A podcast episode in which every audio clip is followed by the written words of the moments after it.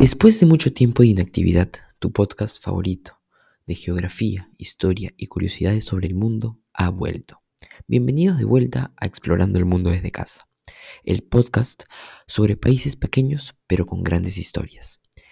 Y es por eso que hoy les presento Montserrat, el paraíso caribeño que fue devastado por un volcán. Para hacer una introducción, hablemos de las Antillas este es uno de los subcontinentes de América, conformado por dos conjuntos de islas, las Antillas Mayores y las Antillas Menores. En su totalidad, las Antillas son conformadas por 14 países independientes y 20 territorios de ultramar, los cuales tienen cierto margen de libertad, pero pertenecen a otros países. En este subcontinente hay islas pertenecientes a Francia, Países Bajos, Venezuela, Estados Unidos y el Reino Unido. Uno de los territorios pertenecientes al Reino Unido es Montserrat.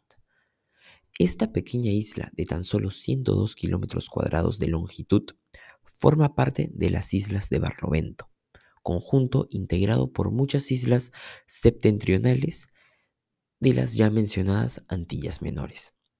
Montserrat al ser una isla no tiene fronteras, pero las islas más cercanas son Antigua, una de las partes de Antigua y Barbuda, y Nieves, que es una de las partes de San Cristóbal y Nieves, dos países soberanos.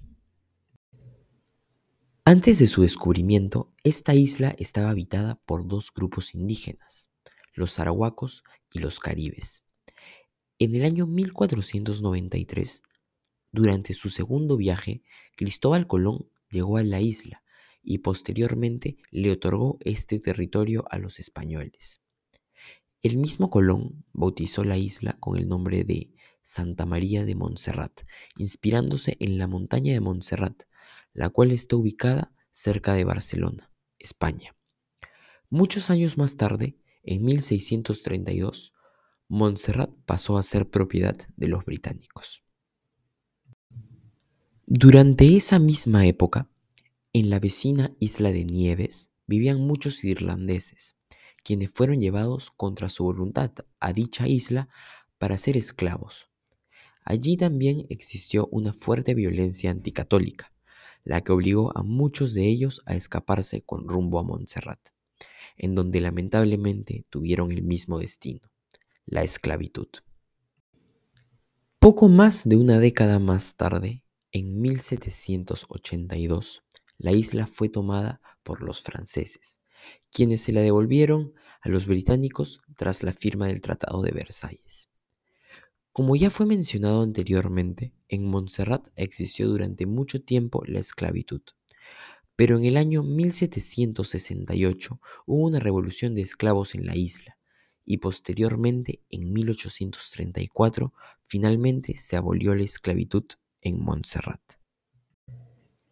El gobierno de Montserrat es como el de cualquier otro territorio que está bajo la soberanía del Reino Unido. Su jefe de Estado es el rey Carlos III, pero a su vez tienen dos jefes de Estado más, el gobernador, quien es elegido por el rey y es su representante en la isla, Actualmente el cargo es manejado por Andrew Pierce.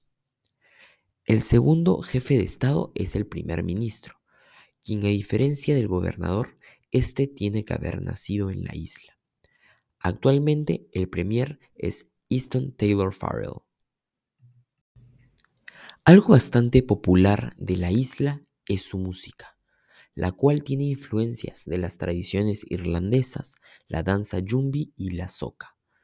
Como cada país, Montserrat también tiene su estrella musical, quien fue el cantante Arrow, cuyo nombre de pila era Alphonsus Castle, quien se volvió mundialmente conocido por el tema Hot, Hot, Hot.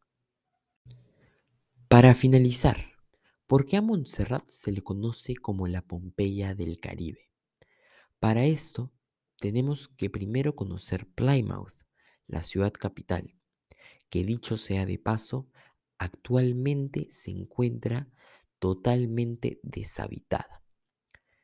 En dicha ciudad se encuentra ubicado el volcán Soufriere Hill. Dicho volcán tuvo una erupción muy fuerte en el año 1995, ocasionando que toda la ciudad quede sepultada. Si uno busca imágenes de Plymouth, puede observar cómo solo se ven los techos de las casas.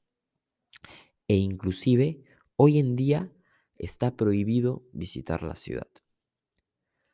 Al ser Montserrat un territorio tan pequeño, la población se vio obligada a ser evacuada de la isla, de la cual hoy en día las personas solamente pueden vivir en la parte norte. Eso ha sido todo por este nuevo episodio de Explorando el Mundo desde casa. Espero que les haya gustado y no se olviden de seguirnos en Spotify y compartir el podcast en sus redes sociales para que llegue a más personas. Muchas gracias y nos vemos en un próximo episodio.